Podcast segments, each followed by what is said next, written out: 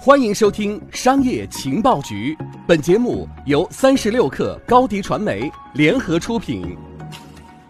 本文来自车云网。四月三号上午，据蓝鲸财经爆料称，美团和摩拜已于近日达成收购协议，摩拜将以三十七亿美元的总价出售给美团，包括二十七亿美元的实际作价和十亿美元的债务。双方最快将于本周内正式宣布。据摩拜内部的财务报表显示，截至当前，摩拜债务总额合计超过十亿美元。除去债务后，摩拜的实际出售价格为二十七亿美元，低于摩拜上一轮融资三十四点五亿美元的估值。目前，美团和摩拜官方都没有对此事做出官方回应。这一消息并非空穴来风，美团摩拜合体拥有足够的理由，其一。摩拜急需资金。从蓝鲸财经获取的摩拜内部财务报表显示，截至当前，摩拜挪用用户押金六十亿元人民币，供应商欠款约十亿人民币。此外，摩拜目前日订单不足一千万单，按照摩拜投放的九百万辆单车计算，平均每天每车一单。过去几个月中，摩拜始终在尝试寻求独立融资，但因为陷入资金危机，尽管采取了取消免费月卡、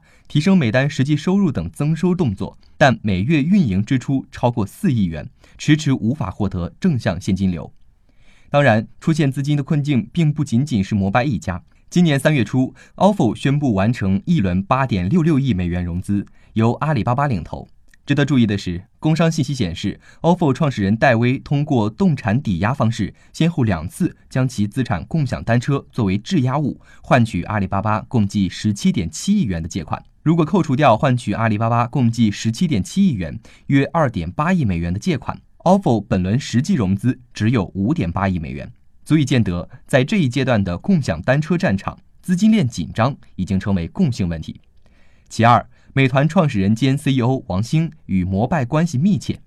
早在2015年初，王兴就与李斌一起参与了摩拜单车的投资。虽然具体投资金额不详，但无疑王兴是最早接触摩拜的一批人。2016年10月，摩拜单车完成了超过一亿美元的 C 轮融资中，王兴再次以个人名义参投。根据王兴当时的说法，在新美大旗下大众点评和美团两个大体量 APP 构成的超级生态群中。摩拜将有机会更好地为其构建完整的本地生活服务生态闭环，因此新美大有机会与摩拜结成策略联盟。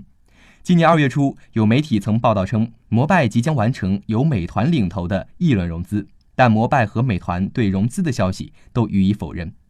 其三，美团摩拜有业务融合点，除了基于单车的业务结合之外，现阶段美团收购摩拜拥有了更为核心的理由。发力汽车出行业务，就在十天之前，车和家与滴滴出行战略合作，成立合资公司，联手发力共享汽车出行业务。他们的牵手势必会影响智能汽车和新出行的战局，而刚刚启动打车业务的美团，无疑将会是战局中处于不利地位的那一方。原因很简单，出行场景和王兴所擅长的其他本地生活服务场景的最大不同点。在于定制化汽车产品制造和基于智能化、电动化、自动化产品特征的高效率运营，这是王兴所不擅长的。去年十一月，摩拜牵手贵安新区新特电动汽车，新特汽车将为摩拜生产定制汽车，摩拜则运营共享汽车平台，新平台名称为摩卡。今年一月，摩拜与一汽轿车合作达成。一汽轿车拟对摩拜出行进行增资入股，增资后持有摩拜出行百分之十的股权，未来将为摩拜提供定制化的汽车产品制造。